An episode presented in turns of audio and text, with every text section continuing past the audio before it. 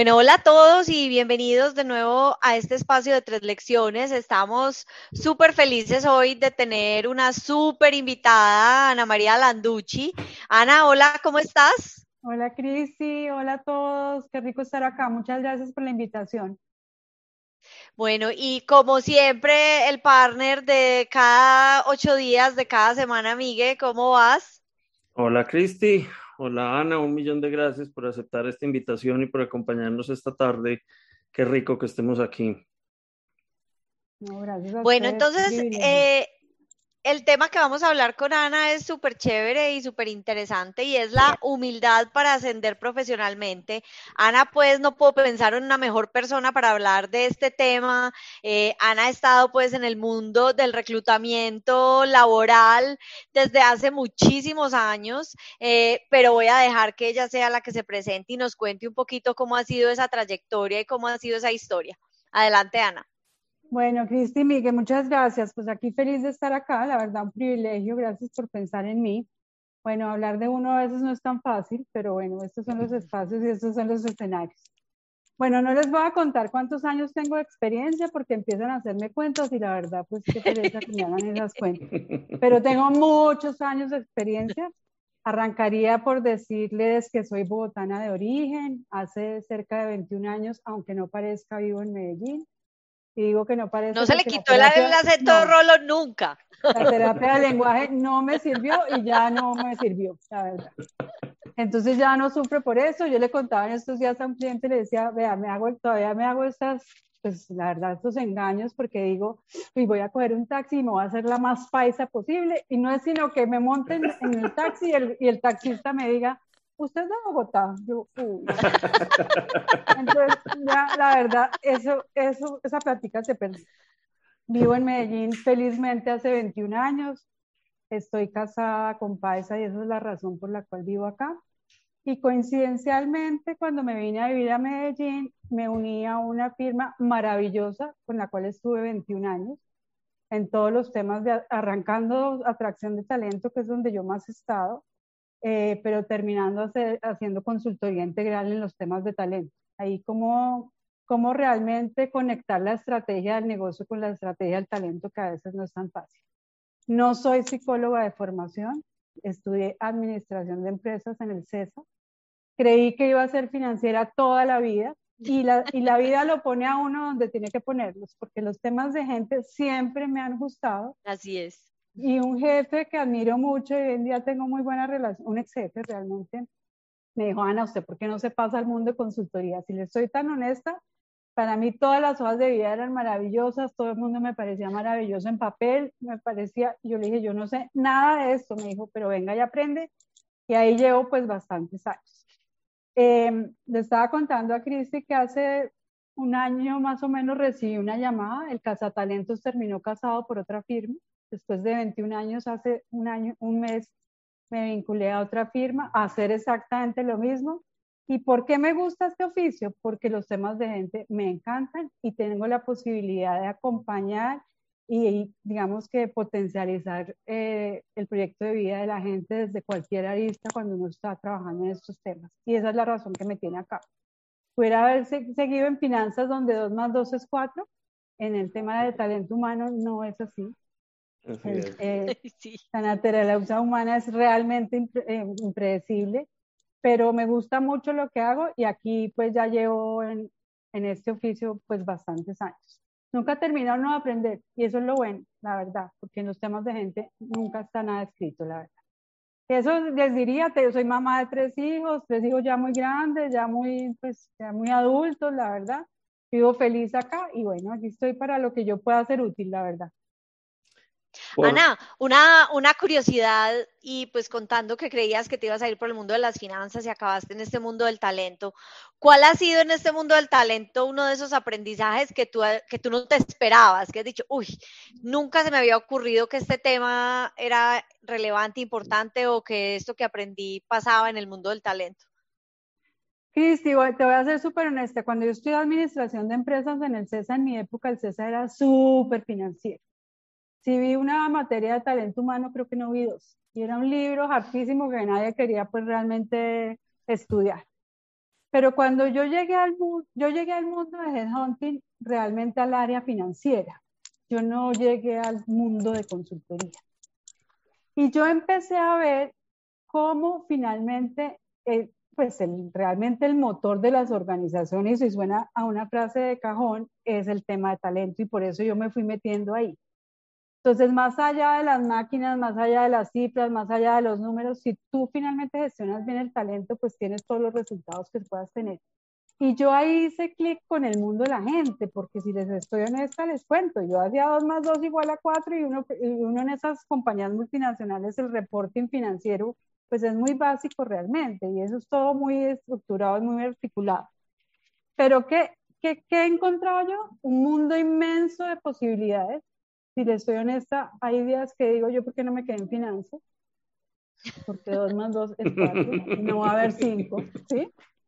Porque la gente es increíble, la gente sale con unas cosas increíbles y uno entrevista a una persona y el cliente le dice a uno, pero yo no vi nada de lo que tú me estás diciendo y entonces finalmente es poder articular eso. Pero yo ahí entendí ya hace muchos años que el tema, la gente es la que mueve todo, la verdad. Todo lo demás uno lo puede comprar y demás, pero el tema de la gente es importante. Entonces ahí dejé los números. Eh, las finanzas, yo no sé, también esa práctica creo que se perdió, pero las finanzas ahí están. Para algo me ayudarán para haber desarrollado el hemisferio derecho, la verdad. Total, totalmente. No, súper chévere. Bueno, y cuéntanos un poquito por qué escogiste el tema que escogiste. Bueno, eh, llevo muchos años pensando en que voy a escribir un libro, Cristi y Miguel. La verdad, que, he pensado mucho en un, en un título que se llama La Feria de las Vanidades, porque finalmente eso es un poquitico lo que, lo que somos los seres humanos. No estoy diciendo únicamente los ejecutivos, los seres humanos somos vanidosos, somos vanidosos. ¿Por qué escogí humildad? Y esa es una magnífica pregunta humildad, la gente, habrá miles, miles de, de, definiciones de humildad, pero yo lo que he aprendido en estos años de oficio es que la humildad es una característica de personalidad, es un rasgo de personalidad. Eh, para, yo no soy psicóloga, como les conté, pero los rasgos de personalidad son temas asociados intrínsecamente al ser. Y finalmente, son rasgos que tú tienes desde siempre y movilizar rasgos es muy complejo y la humildad es un rasgo. La humildad es un rasgo que, como la, como la entendemos en los temas de talento, es una virtud, es la posibilidad de tener apertura, apertura para escuchar al otro, apertura para poner posiciones, pues, eh, digamos, contundentes, apertura para entender que hay formas distintas de hacer las cosas, eh, flexibilidad, y creo que la pandemia y todo lo que hemos vivido en los dos, últimos años nos dijo, o son flexibles o son flexibles, porque lo único que llegó para quedarse es la flexibilidad y el cambio. Entonces creo que la humildad es un buen o mal consejero dependiendo de cómo lo utilices. Y esa es la razón por la cual estoy hablando hoy de humildad. Podría haber escogido cualquier otra cosa. Total. Pero me parece que es un mundo muy interesante, muy complejo también. Ahí Miguel te diría que otra vez es dos más dos no es cuatro en el tema de humildad. Eh, somos, hay gente menos humilde que lo que las posiciones refieren y esos, esos son los que son arrogantes, obstinados, tercos, pero también hay gente que es mucho más humilde que lo que se requiere y entonces le falta valentía gerencial, le falta poner posturas firmes, en fin, Tú puedes tener, puedes encontrar tantos excesos como finalmente em, debilidades en el tema. No es fácil, es como cuando tú eres diestro para escribir, toda la vida serás diestro. Pero puede ser que el, el, momento te implique escribir con la mano izquierda y tú aprendes. Tú realmente pues, puedes aprender a escribir con la mano izquierda, pero realmente siempre serás diestro, siempre.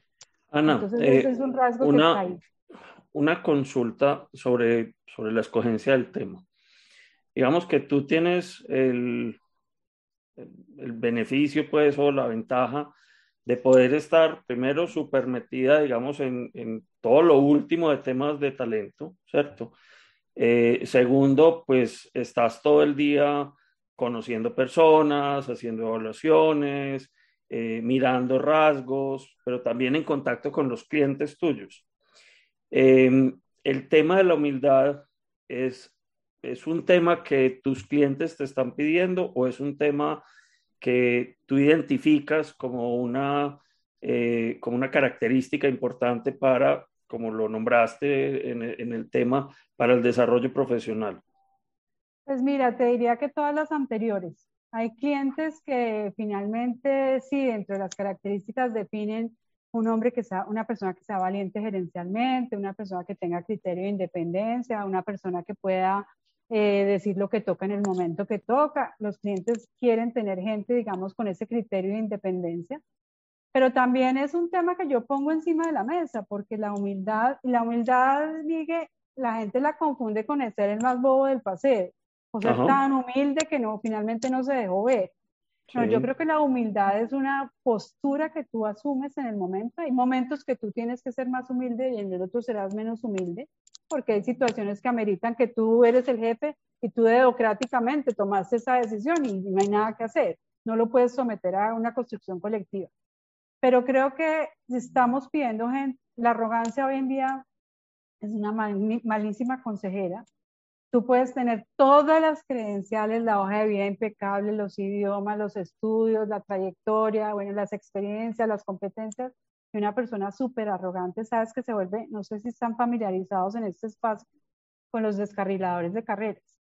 Esos son, eh, son comportamientos que tú tienes en abuso, en uso excesivo, que te dañan tu carrera profesional. Y uno de ellos es el uso excesivo de humildad. Desarrollar humildad no es tan fácil, créeme. Porque acuérdate que tienes que ponerte como en un balance, ¿no? De acuerdo. A veces serás muy humilde y a veces no tanto. Y de alguna manera los, los educadores, a veces el mensaje que le damos a nuestros estudiantes es, oiga, hágase notar.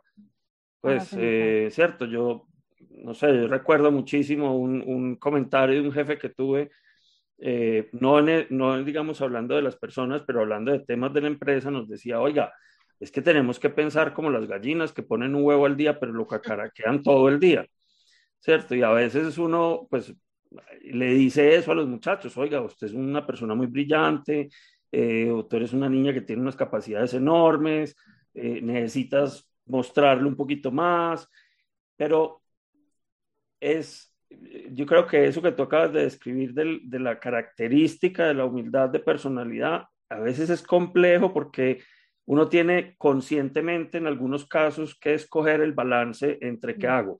Me hago notar o me quedo callado o asumo una postura, digamos, de no de líder, sino de seguidor, por ejemplo. De acuerdo. Mira, recientemente hicimos un proceso, de, cuando yo hablo de valoraciones, que nos, son ejecutivos que ya están en una organización y la compañía le dice a uno, venga, venga, míreme cómo está su nivel gerencial. Oye, curiosamente el comité directivo todo salió con humildad bajita. El comité directivo. Entonces uno se pone a ver qué es lo que pasa. Entonces nos pusimos a ver y había un, común un hilo conductor o un común denominador. Es que a ti en tu casa te dijeron sea humilde, mijito, y escuche muy bien y todo lo que su jefe diga a mí me fascina, ¿no? Sí. Todo lo que a mi jefe le, le gusta a mí me fascina. Pues resulta que no resulta que hay momentos en que uno hay que tener mucho cuidado con los cómo. estoy hablando desde los qué, no de los cómo. Es en qué momento yo ejerzo pues un proceso de humildad mucho más alto en el sentido de soy una postura más firme, hago un comentario, no agacho la cabeza, no simplemente ante el jefe, digamos, yo digo, bueno, yo digo lo que tengo que decir en, en el espacio apropiado y con, el, con la comunicación apropiada. De acuerdo. Porque ahí nos podemos equivocar. Y otra cosa que les daba mucho brega a estos profesionales, a estos, este comité directivo, era lo que estás mencionando, cacarear los logros. Esa, esa frase paisa me encanta, eso es muy paisa, cacarear los logros. Recuerda que yo soy de apellido Jaramillo. Ya, María, pues. Yo sí, no, no les digo que ni la terapia de lenguaje me sirvió, pero bueno. pero por lo menos entiendes el léxico. Sí, y uso a veces frases, pero digo, como dicen los paisas, pues para que no digan que, que me estoy haciendo la más paisa, pero cacarear los logros tiene mucho que ver con el tema de humildad. No es, entonces, y de astucia política. Cuando yo hablo aquí de astucia política, seguramente todos los que están viendo este espacio, que nos da un poquito de, temor la palabra astucia, porque siempre la, la relacionamos con cosas malas, sobre todo en estos países nuestros donde el que es astuto, pues finalmente es astuto para cosas que no son realmente tan, tan legibles, digamos, o tan legales. Pero astucia es inteligencia. Entonces, ¿yo dónde cacareo esos logros? Si yo todo el tiempo estoy cacareando cosas sin sentido, pues ya también se vuelve muy aburridor el tema. Pero si yo tengo un proyecto que está, digamos, impactando a la organización en el largo y en el, corto, en el mediano y largo plazo, y no tengo un espacio para, para hacerlo visible, ¿por qué no? Dime por qué no. De acuerdo. Ahí lo que les quiero decir es que los cómo sí son muy importantes. Y yo, mira, mm, lo quiero conectar con el título del libro que vas a escribir. Eh, porque, porque me encantó la Feria de las Vanidades y te voy a decir por qué. Yo siento que de alguna manera eh, uno de los efectos colaterales que tienen las redes sociales, algunas más que otras, es que se vuelven una vitrina de cada uno. Es decir, es como, tengo un amigo que las describía algo así como que Facebook es un magazine donde usted es el protagonista y usted siempre sale y hace lo que le da la gana. Más o menos, ¿cierto? O sea, yo tengo la, la posibilidad de, de mostrarme eh, con el arquetipo que yo quisiera sin que necesariamente esa sea ni mi esencia, ni mi realidad, ni nada por el estilo. Y yo creo que, que eso a veces cuando no se entiende muy bien, corre uno el riesgo de que la gente se la crea. Mm. Por ejemplo, digamos, mm, pues a veces los muchachos se la, se la creen más de la cuenta, ¿cierto? Eh, le, siguen mucho eh, el cuento a los influenciadores o a personas que a veces te están vendiendo, son como unas imágenes, un estilo de vida, no sé qué. Eh, y necesariamente, pues cuando uno llega a una empresa y uno llega a una empresa a buscar su primer trabajo o cualquier otro trabajo más adelante, pues lo que van a encontrar es la esencia de uno, no lo que no, no son las fotos posudas de Instagram ni el mega perfil que creé en LinkedIn, sino que pues los hechos son los que van a hablar por uno. Mm. Entonces, por eso me parece que, que el tema de la humildad está súper relacionado con esto de la feria de las vanidades, de uno saber, pues por un lado, cómo cacarear, pero por el otro lado también, cuando eh, agachar la cabeza y aceptar que uno, que uno aprenda de todo el mundo. Total. Cuando callar el buen balance. También el buen balance. Y ahí es donde nos enredamos, ¿sabes? En el buen balance. ¿Por qué lo llamo la feria de las vanidades? Porque es que los egos son muy grandes y en nuestro argot, Miguel, eh, lo que acabas de mencionar es que, y Cristi tal vez me ha oído hablar de eso, es ah, se tiene fe. Cuando yo digo se tiene fe, se tiene una, es menos humilde que lo que la posición refiere. Cuando uno se tiene tanta fe, maravilloso, tiene seguridad en sí mismo, y no estoy diciendo que no le tenga uno fe, pues si uno no se tiene fe, ¿quién? Pero eso le limita a uno el escuchar al otro, le limita El apetito de riesgo puede ser demasiado alto. El apetito de riesgo. Y, y la verdad puedo arriesgar a una compañía. De hecho, si tú te pones, si tú ves psicológicamente la humildad, ¿en qué grupo de, de rasgos de personalidad está? Está en el de afiliación. Imagínate. ¿Ah, sí? Está en el de afiliación. Entonces, es como yo finalmente me afilio a lo que estoy haciendo y otra vez, no, tiene, no tiene nada que ver con que tan bobito es que tan humilde, no, no, no, no, es que uno tiene que saber en qué momento una cosa y en qué momento es oportuna otra cosa. Total. O sea que te gustó. Ana, entonces, ¿por qué no?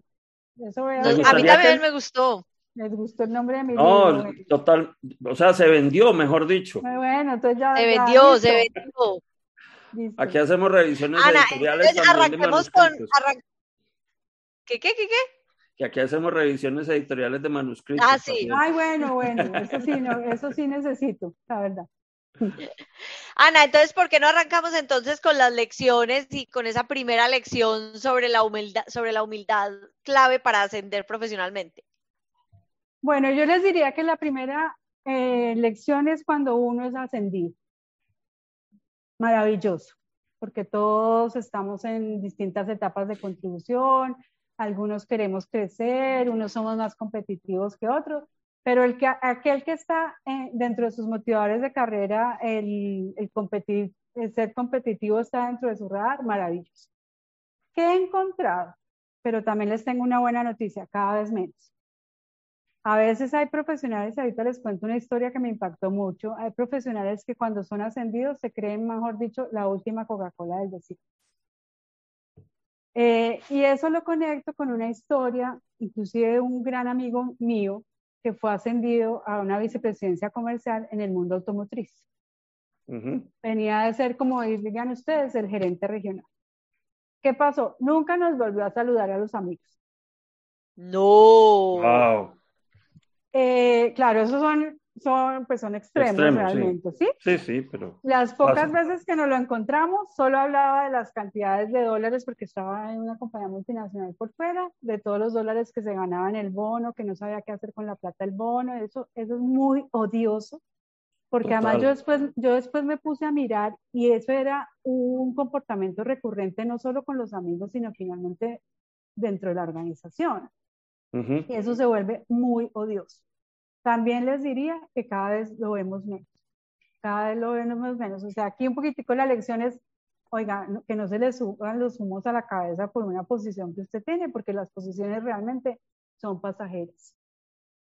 Ana, y que yo retomo eso que decías de los descarriladores de carrera, que también ese exceso de ego y todo, al final puede, se puede convertir en un gran descarrilador de carrera y que sí, te ascendieron y llegaste allá arriba, pero por esa razón incluso hasta te vas a subir como palma y caer como coco.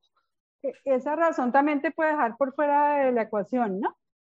Entonces, y además te vuelves por eso es que los excesos son horribles, Cristi, por eso el buen balance. Yo otra vez digo, yo, yo sí quiero crecer dentro de la compañía, maravilloso, pero ojo con eso. Entonces, son ascendidos y a los seis meses ya están pidiendo cómo sería para yo ascender a la siguiente posición, porque lo único que están haciendo es mirando hacia arriba. Y realmente, yo no sé, por lo menos los que han estado en cargos de alta gerencia, la soledad del poder es tenaz, la soledad de las cimas tenaz, uno ahí es que la humildad cobra vigencia, Miguel, porque imagínate, uno sí tiene que tener la humildad para cuando llega a esas posiciones decir, de esto no sé, voy a rodear del que mejor, de que el que más sepa de esto, decirle al equipo, venga, investiguemos juntos porque yo esto pues no lo he vivido antes. Eso no te, yo siento que eso no te, te, resta, eh, te resta en tu ejercicio de liderazgo, pero sí, te, sí, sí te si te pasa una muy mala jugada, entonces yo les diría a los, a los profesionales es, ojo, como dice Cristi, cuidado porque puede subir como coco, como palma y subir palma, como coco, ¿no? caer como coco. Sí. Pero también les puedo decir que cada vez lo vemos menos. Yo no es que sea, pues yo soy muy fan de las empresas paisas. Si ustedes se ponen a ver a los presidentes de estas organizaciones grandes, son, son unos señores, unos lores que no van por el mundo como ostentando cosas porque finalmente son muy sencillos desde lo que hacen, impactan altamente pues los negocios que tienen, pero a mí me parece que hay una sencillez importante ahí. Entonces yo creo que... Y ojalá pronto muchas señoras. Eso iba yo a decir. Necesitamos más señoras en ese, en ese rol. me quitaste la palabra de la boca. Bueno, otro día hablamos de qué ha pasado con el mundo femenino, porque es que hicimos un estudio, pues con la compañía de la cual vengo, hicimos un estudio del tema de mujeres. Eh, y hay unas cosas que las mujeres tenemos que gestionar mejor a la hora de, proyectar la carrera profesional y no somos tan buenas en eso. Aunque aquí los pues señores se rían, pero aquí no somos tan buenas gestionando. Ana, eh, te, te, quiero contar que no sé si lo alcanzaste a hablar con Cristi antes de que yo me conectara que tú estás empezando nuestro mes de la mujer. no, no lo habíamos hablado. Tres lecciones de marzo. Eh, todas nuestras invitadas son mujeres y, es deliberado porque queremos dedicarle este mes a reconocer esas, eh, esas mujeres que tienen infinidad de lecciones para compartirnos, sobre todo a, a los que yo represento en términos de género. Y, y bueno, eh, hemos siempre con Cristi procurado tener aquí un buen balance entre... Volviendo al buen balance. E invitados. Eh, pero sí, tú eres nuestra apertura de, Dios mío. Dios mío. Así es que yo, yo, creo que sí debemos comprarte la propuesta de que otro día conversemos de temas de género, porque me encantaría que tú nos hablaras desde tu perspectiva eh, como headhunter de, de todo este tema de género. Mira, y que yo creo que lo que dices es más cierto que hasta ahí, ¿cierto? Eh, desde como las mujeres nos gestionamos nuestra carrera y gestionamos ciertas cosas. Hay muchas cosas y lo hemos hablado con varias de nuestras invitadas, que nosotras mismas incluso somos las que nos ponemos los frenos y las barreras. Entonces, qué chévere hacerlas conscientes para poderlas romper. Así es. Con mucho gusto. Más adelante, el día que quieran, hablamos de eso. De hecho, no por hacerle publicidad a la Universidad AFIT, no por nada de eso, no es un tema comercial acá hago parte del equipo que hace liderazgo femenino en EAFI. Claro, sí, sí. Eh, con, con, Josefina Agudelo, que hemos eh, hecho un programa muy interesante. De hecho, también con Fama voy a ser parte de las mentoras de desarrollo de las ah, mujeres con Fama. Entonces, la verdad, muy vinculados con el tema de mujeres. Pero yo creo que trascendamos el tema de cuotas. Total, total. De acuerdo, de acuerdo.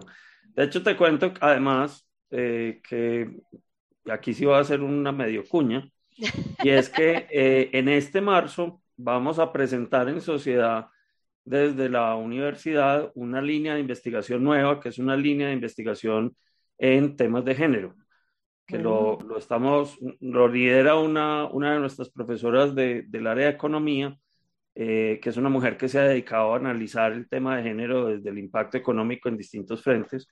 Eh, y es una maravilla. Yo estoy, yo estoy feliz con lo que vamos a hacer este, este mes en la universidad, pero sí, yo creo que eso lo tenemos que trabajar y si nos aceptas otra invitación, volvemos a hablar. Maravilloso. hubiera podido Perfecto. eso en vez de meterme en este mundo de la humildad. No, sabes que me, No, pero el mundo de la humildad está maravilloso. A mí exactamente, para que tengamos excusa para, para invitarte de nuevo. Estoy de acuerdo. Además que es un tema que no es tan Ay, yo no sé, sería yo que yo no estoy oyendo a Cristi. No, Cristi se nos congeló. Sí, pensé que era yo. No sé, pero bueno, mientras ella reaparece, Cristi, te perdimos un momentico, ¿qué estabas diciendo? Ya volví. Ya. Ah, bueno, no, estaba diciendo que, que siquiera no escogiste el tema femenino, sino el tema de humildad, porque me parece que es un tema más escaso, un tema que, que no es tan común, pero que es un tema igualmente súper importante para que esté en la mente y en las conversaciones de las personas que nos ven. Entonces yo para cerrar esta lección les diría, oye, que no se te suba el ego cuando te hayan promovido porque estás ahí, por, puedes estar ahí hoy y mañana no la verdad. Sabes que me, me, hiciste acordar de, de, una de nuestras primeras conversaciones en vivo que fue con Santiago Londoño, el presidente de ACEP. Y Santi soltó una frase que fue así súper, súper chévere, que él decía, em, él dice algo así como, usted es importante por el cargo que ocupa, pero usted es valioso por la persona que es.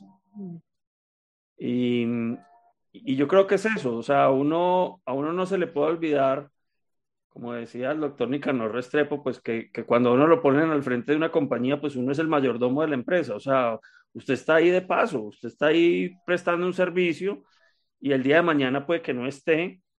Y entonces, pues hay que tener la humildad de entender que uno no siempre va a tener una posición de poder. De acuerdo. Total. Me, hiciste acordar de Carlos C. Restrepo, ya que mencionas a Nicanor Restrepo.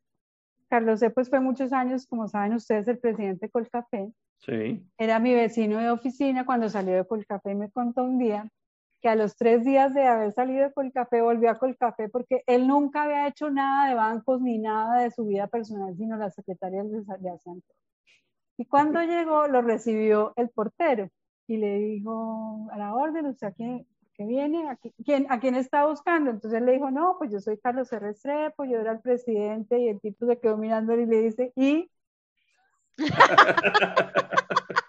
no lo dejaron entrar. Ya no. Yo, yo, ¿sabes qué? Yo creo que sería muy chévere uno agarrar todos los expresidentes de compañías de distintos frentes, hacerles la misma pregunta. Porque a varias personas les he oído historias en la misma línea y cada uno tiene, tiene su cuento para echar. Es decir, en, en, una conferencia le oí una vez a Colin Powell decir cómo fue su vida después de que ya él ni era secretario de, los Estados Unidos ni era general. Eh, y la primera vez que le tocó montarse en un avión, dijo, es que yo estaba acostumbrado que cuando yo llegaba al aeropuerto el avión estaba calentando motores y estaba solamente esperando que yo me montara para arrancar. Y el primer día que me tocó ir a una sala de espera como hijo de vecino, pues esa vaina fue muy rara. Uy, de eso también hay anécdotas muchas, la verdad, muchas, muchas.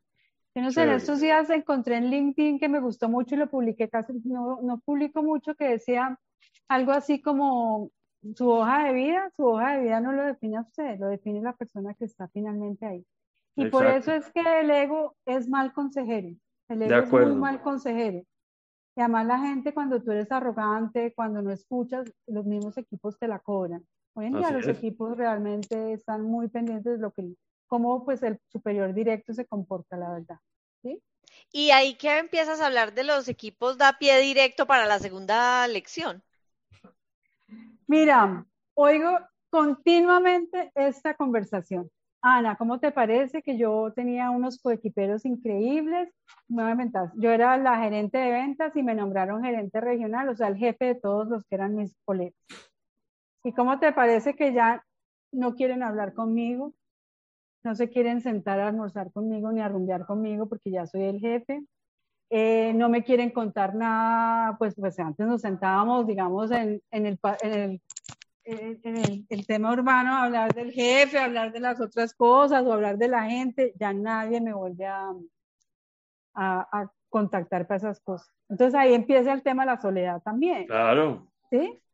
Pero también ahí uno tiene que ser muy consciente, Cristi, del nivel de contribución que uno tiene. Eso de cuando uno va y le dice al jefe, oye, yo no estoy ya viniendo a buscar al jefe, sino al amigo, pues realmente el jefe de uno, pues sí, puede ser muy cercano y puede oírle a uno las historias, pero pues no, sigue siendo el jefe y el superior directo.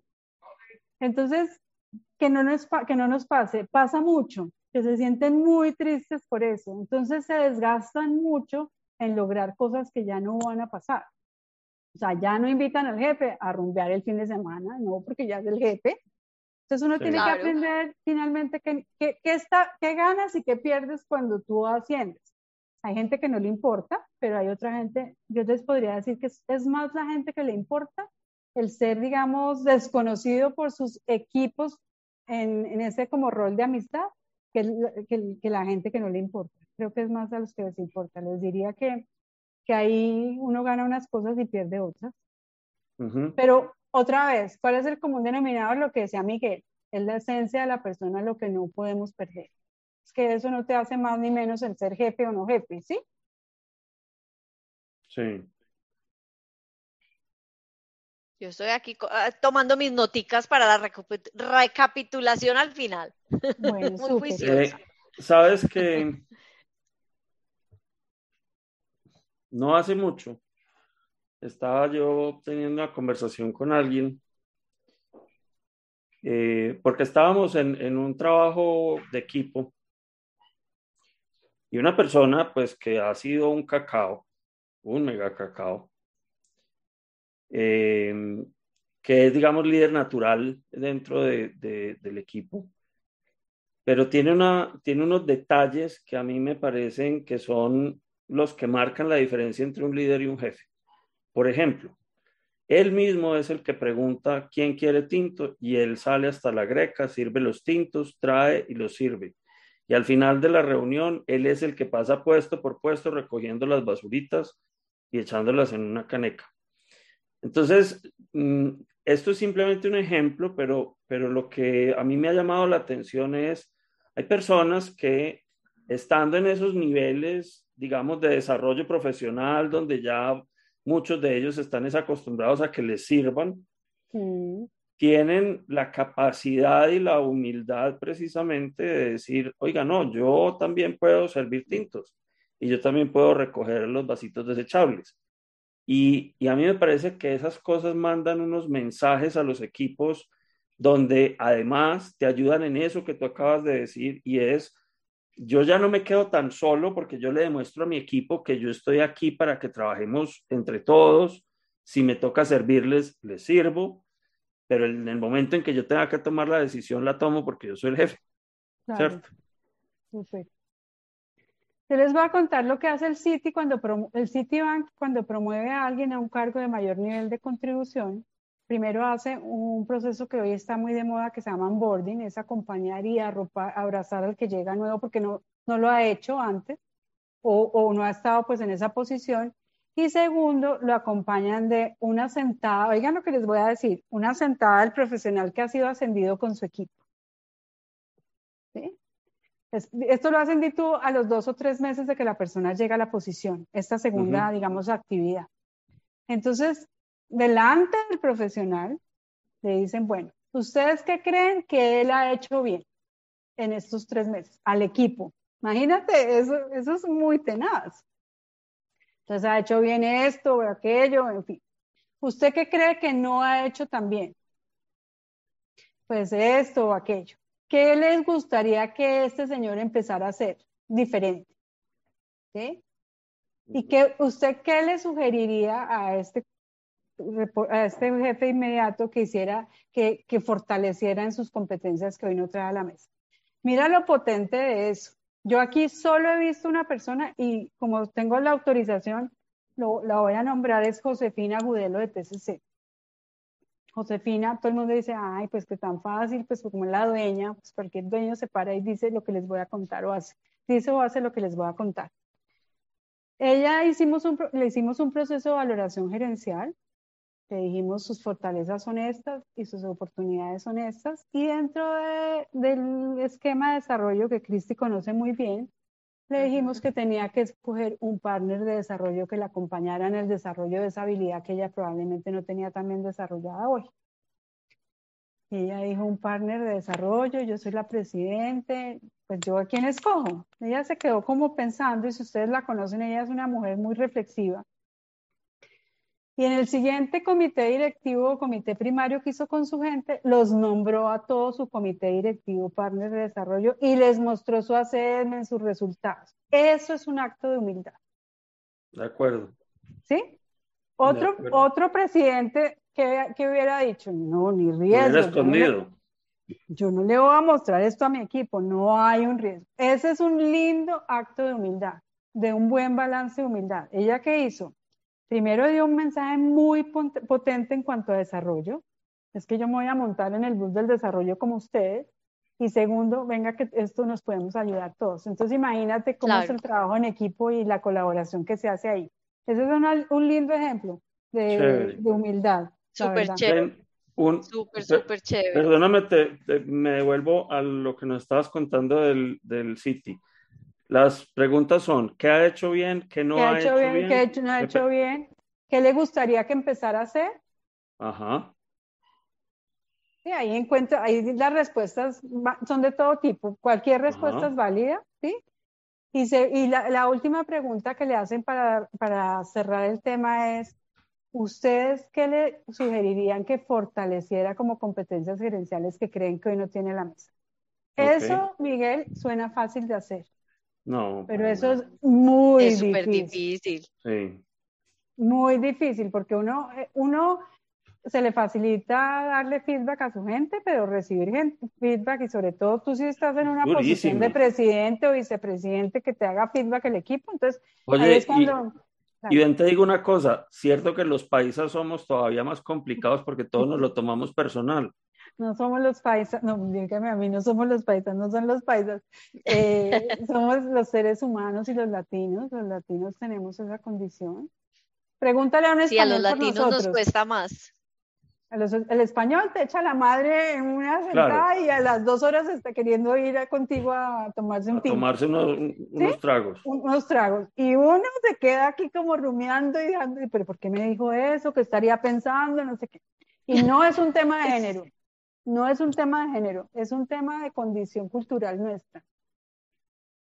Total. Y yo, yo tenía en mi cabeza la idea de que de pronto en Bogotá no era tan marcado el asunto como lo, como lo percibo aquí en, en nuestra región. Pues yo no he hecho estudios de humildad en regiones, pero creo que los países son un poco más humildes que lo que son los rolos o lo que somos los rolos. No, yo ya no soy rola, la verdad. sí, no, yo me consta que ya no eres rola. Pero no sí. Así parezca desde el hablado. si ya te hace falta comer quesito, ya eres antioqueño. No, me faltan, ya me, ya me está pasando el síndrome de, bueno, ya no viajamos tanto, pero ya, ya llego a Bogotá y me quiero devolver. Eso sí ya me está pasando, la verdad. Sí, sí, sí. Pero hay ejemplos de sí se puede, la verdad, pero no es tan fácil. Sí, es complejo. y claro. y pasemos entonces. Dale.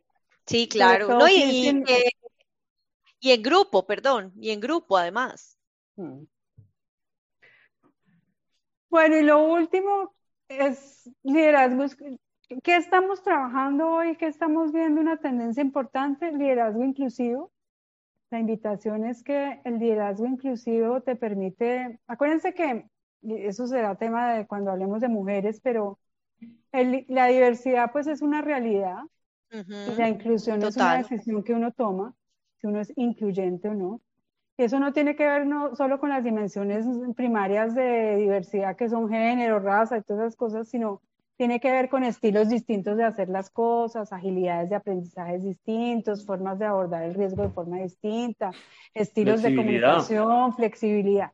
Entonces, cuando tú no eres humilde y crees que te las sabes todas y finalmente tienes la respuesta para todo, pues te cuesta mucho trabajo entender los entornos inclusivos o entornos diversos, ¿sí? Em, está demostradísimo que los equipos heterogéneos, entre más heterogéneos, mejores resultados dan en el, en el corto y en el largo plazo. Los homogéneos arrancan mejor, más rápido, pero se estancan como en el tiempo.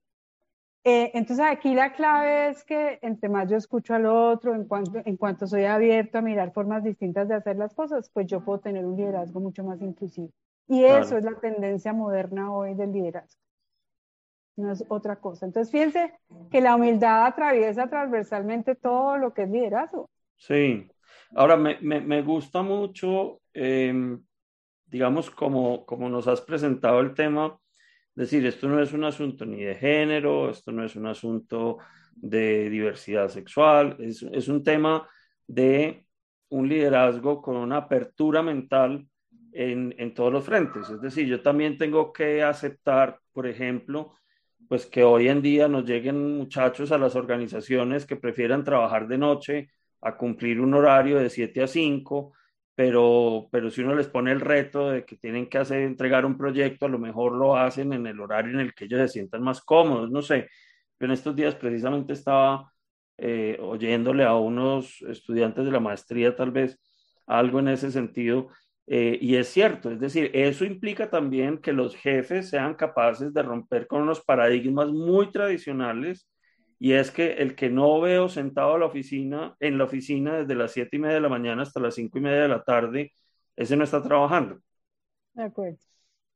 Total. Pero yo creo que la pandemia nos ayudó un poco con eso, ¿sabes? Creo que yo muy triste, el COVID ha sido terrible, bueno, terrible desde la desde todo el tema de, de, crisis humanitaria y demás, pero creo que el COVID sí nos ayudó en muchas cosas y creo que una de ellas es esa. De acuerdo. Sobre todo la pertinencia de ir a la, a la oficina o no.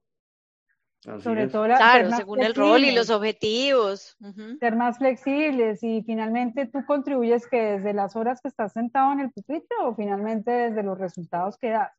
Entonces, yo te diría que sí, eh, nos sigue pasando mucho en headhunting y eso sí les cuento como anécdota. Es cuando llama uno a un headhunter, cuando le dice la siguiente frase, búscame a alguien bien distinto. típica, la típica.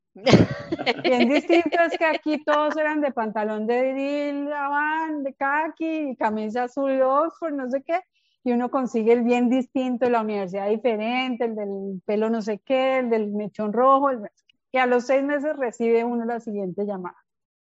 Ana, nos equivocamos. Entonces le digo yo, nos equivocamos, ¿por qué? Si me dijiste que fuera pelinegro, que tuviera mechón rojo, ¿en qué nos equivocamos? El tipo no encajó. No encajó.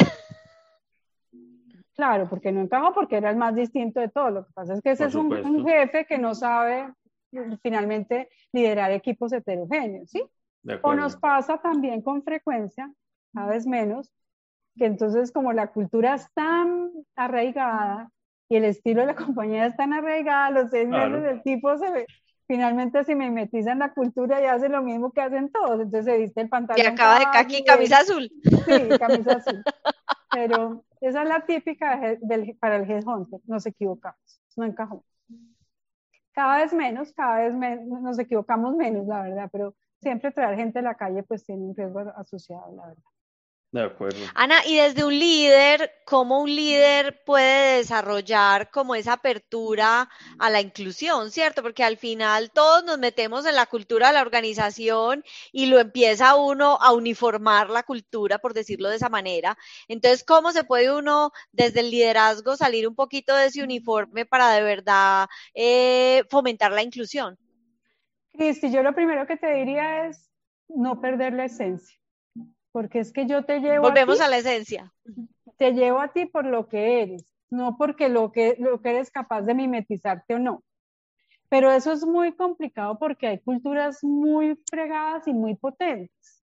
Entonces, si tú no logras nada, dices, bueno, entonces yo lo voy a hacer como lo hacen los de acá.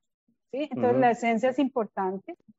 Acuérdense que la inclusión, la inclusión es una decisión que yo tomo pero yo no puedo perder mi condición, mi condición particular. Entonces, eso todavía, les quiero decir, todavía nos falta mucho camino por recorrer ahí. Yo, a veces siento que lo que, no, lo que nos hace falta es como desarrollar esa habilidad, em, que es una cosa muy linda que yo me encontré en el Ubuntu africano y es, voy a dejar de tratar de convencerte de mi posición. Mm y voy a dejar de... Total. Y voy a escuchar lo que tú me dices sin necesidad de tenerme que montar en, en la misma posición. Es decir, podemos estar en orillas distintas, podemos disentir, pero igual yo valoro tu aporte, así no lo comparta.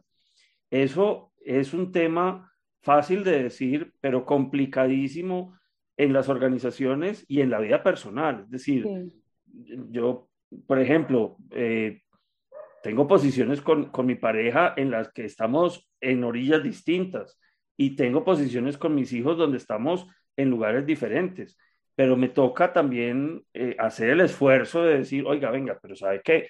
Pues no se trata tampoco de uniformarlos a todos en la familia para que todos salgamos de pantalón caqui, camisa azul, sino que más bien, pues cada uno puede tener su punto de vista y sus argumentos, pero bien difícil voy a traer a la mesa una frase que decía mi madre. Mi madre tuvo seis hijos que decía lo siguiente. Todos criados con la misma guapanera y todos tan distintos. De acuerdo. Qué maravilla, decía ella. Y era una mujer pues que hoy estaría cumpliendo 90 años, ¿sí? Sí, sí, sí, genial. Eh, pero no estamos en esa misma, no estamos ahí. Todavía nos falta mucho, sobre todo lo que dices tú, venga, yo le reconozco a usted lo que está diciendo, y no siempre le estoy poniendo el filtro desde mi racionalidad, ¿sí? porque es que ese es el tema, o desde los sesgos inconscientes que yo tengo o cualquier otra cosa. Pero Uy, a los ingenieros sí que nos cuesta trabajo eso, Ana. Sí. Eso es una cosa tenaz, porque pues nosotros estamos acostumbrados de que, a que dos más dos siempre da cuatro. o sea, si tú lo dices desde las finanzas, calcúlale a alguien que además de, de formación de base estudió física y cálculo y no sé qué, o sea, siempre llegaba a una respuesta exacta. Entonces siempre está esperando que la vida tenga una respuesta exacta. Imagínate. Nosotros hicimos un, un, ejercicio de tomar una taza, una taza de café, y éramos distintas profesiones. Entonces había ingenieros, había psicólogos, había abogados, ¿sí? Entonces el ejercicio era, usted desde, su, desde lo que usted siente, toque esa taza a ver usted qué dice. Los ingenieros, ¿qué dijeron? Dijeron, esto viene de un proceso de manufactura de esta manera, eh, los materiales están fríos o calientes, ¿sí? Los psicólogos decían, no, esto me produce una sensación térmica de una manera u otra, ¿sí? Los abogados le medían otras cosas. fíjate cómo desde diferentes perspectivas tú puedes finalmente definir la sensación que te da una taza. De acuerdo. ¿Sí? De acuerdo.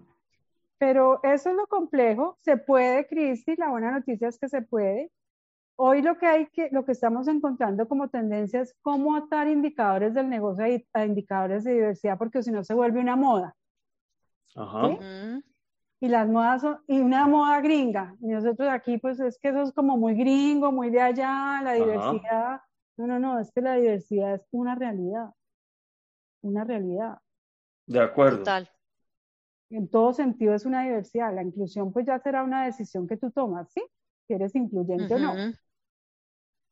Esto sí ya me preguntaba mi hija que tiene 23 años que si yo había tenido algún compañero de trabajo moreno. Y yo le decía, pues la verdad no. Pero los que han vivido en otros escenarios, probablemente en los Estados Unidos, tú, Cristi, que trabajaste allá, pues sí, culturas. Total. pues eso es lo más normal. Para nosotros eso no. Y hoy tengo muchos. Ah, hoy tienes muchos. Pero si tú te pones a ver en los equipos, por lo menos en los que yo he estado, yo nunca he tenido un compañero moreno, no sé cómo pensará, la verdad. Entonces, finalmente, independiente del color de la piel y todo, pues todos pensamos distintos y tenemos criterios diferentes y todos son válidos. Así es, así es. Total, total. Bueno, entonces les propongo que hagamos la, el resumencito para que mientras tanto le demos tiempo a las personas de mandarnos preguntas. Ya veo por acá que llegó una, pero entonces mientras tanto, para que nos lleguen más, eh, haré el resumen. Entonces, hablamos del tema de humildad para ascender en la carrera profesional y las tres lecciones es, la primera, que no se te suba el ego a la cabeza. Y hablábamos cómo es súper importante cuando eres ascendido ser consciente de que es un tema pasajero y que el ego es un muy mal consejero, de manera que de verdad asumas ese nuevo reto con la humildad necesaria, pero siempre guardando ese justo balance para que no se te vaya el exceso ni a la humildad ni a la arrogancia. La segunda es... Eh, desde el punto de vista de cuando asciendes y, por ejemplo, te puedes volver jefe de los que eran antes tus colegas, que es súper importante aprender qué ganas y qué pierdes en el ascenso, eh, que no vas a poder seguir siendo el, amigo de tus colegas, pero también que lo asumas con esa humildad para que no pierdas tu esencia como ser humano y tener pues esa humildad con el equipo. Y hablábamos de dos ejemplos que me encantaron, que fue el ejemplo de, de la gerente de TCC y cómo cuando se le hizo una valoración invitó a su equipo a ser ese coequipero para ayudarle a desarrollar esas habilidades que ella necesitaba mejorar o el ejemplo que nos contaste de City cuando ascienden a una persona, cómo la invitan dos o tres meses luego con su equipo a que su equipo la retroalimente en qué está haciendo bien y en qué puede mejorar. Y la última lección es eh, cómo dentro del tema de la humildad el liderazgo inclusivo es fundamental que ese tema de inclusión además es una decisión que uno toma como líder, ese tema de, ser incluyente, pero la inclusión más allá no solamente en temas de género o de raza o de orientación sexual, sino de verdad de apertura mental y cómo esa apertura mental facilita ese ejercicio del liderazgo y que es clave para de verdad tú ver si estás siendo inclusivo o no. Hablábamos de un tema clave que era atarlo a los indicadores del negocio para de verdad poder medirlo dentro de una organización. Ana, ¿me faltó o me sobró algo? No, pues mejor que, todo lo que yo dije seguramente. Solo quisiera una, le voy a dejar una frase a Miguel que se la aprendió a un profesor que, que paisa que de apellido Freidel que decía, nunca se les olvide que barrer es oficio de gerente. ¿Es oficio de qué? De gerentes. De acuerdo. ¿Sí? Entonces, servir los tintos, todas esas cosas eh, no lo hacen a uno más ni menos, la verdad lo hacen. De acuerdo, uno totalmente de acuerdo. Como decía el Molo Villa, que yo no sé si ustedes lo conocen, es que yo, soy, de carne, yo soy de carne y hueso como ustedes. Yo no soy una persona, no soy un extraterrestre realmente. De acuerdo. Total, total, total, total. Súper. Bueno, entonces hacemos las preguntas, Miguel. Por ahí nos llegó una. Aquí hay una pregunta de Juan David Correa que dice, ¿qué opinas de la humildad como aspecto fundamental para el conocimiento? Entre paréntesis dice, siempre me ha parecido importantísimo. Pues mira, yo, yo lo que te diría es que es un coayudador del conocimiento o no, porque cuando uno es humilde en la justa medida o en el balance adecuado, realmente tiene apertura para aprender tiene toda la, habilidad de escuchar al otro, de mirar formas distintas de hacer las cosas. Entonces yo sí creo que es una parte fundamental del aprendizaje. En la medida que tú escuchas al otro atentamente, no haciéndole el filtro racional que todos los ingenieros tratamos de hacer, ¿sí? Em, ah, es que no les conté que yo traté de ser ingeniera tres semestres, estudié ingeniería industrial, pero Miguel, la física no me dio, entonces por eso estudié administración. Pero pues soy súper racional en esas cosas, pero ojo, si uno escucha, que escuche atentamente y puede aprender. Que si uno siempre le está haciendo el filtro racional al otro, pues no está aprendiendo nada. Estás cuestionando lo que el otro está diciendo. Entonces, fundamental, Juan David, me parece, Juan David le diría que me parece que es fundamental como proceso de aprendizaje. Y es que el ejercicio de escucha, a mí sí, me, sí que me parece que es un ejercicio de inclusión. O sea, el uno ponerse en disposición de escuchar al otro eh, y vuelve y juega, no escuchar para responder, sino escuchar para oír lo que la otra persona tiene para decirte.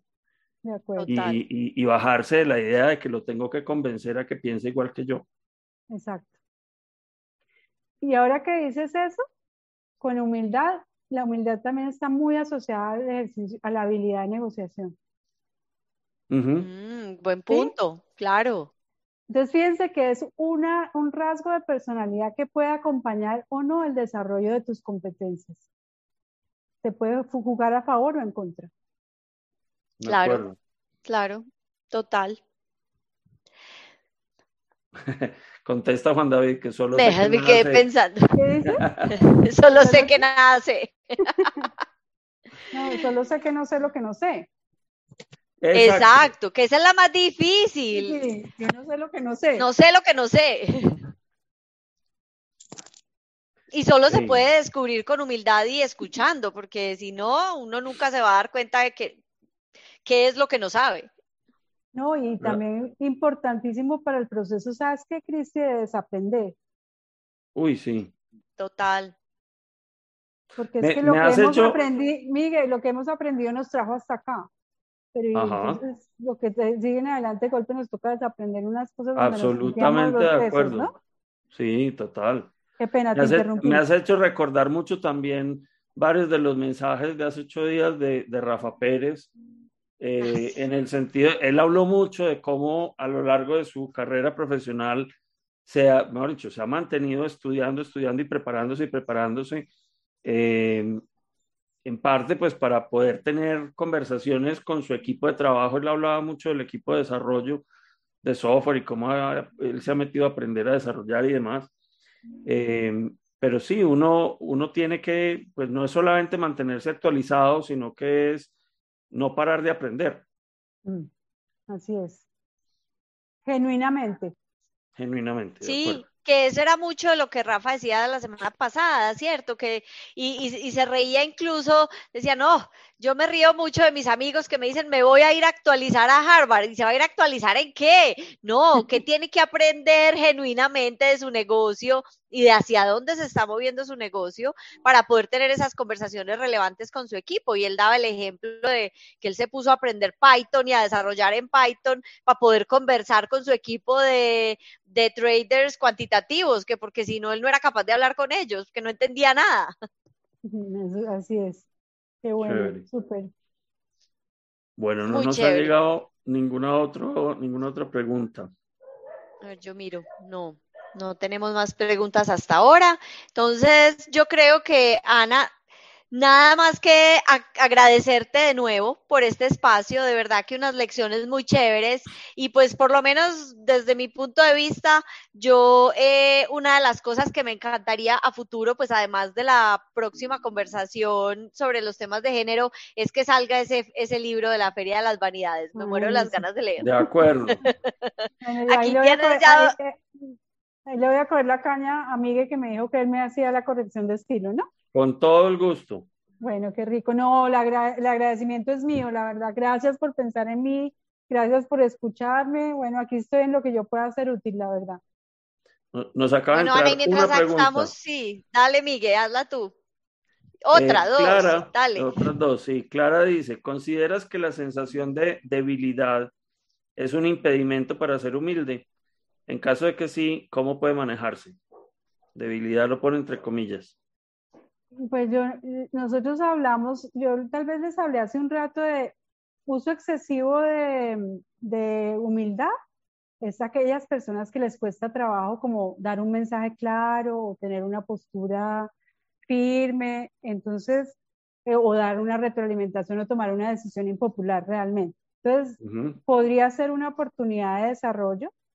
Eh, esa normalmente uno se va a ir la, la triangula o la mira contra competencias como valentía gerencial o la mira contra competencias de criterio de independencia y en ocasiones sale bajita. Yo sí creería que es una oportunidad de desarrollo, lo que pasa es que es más fácil moderar que desarrollar.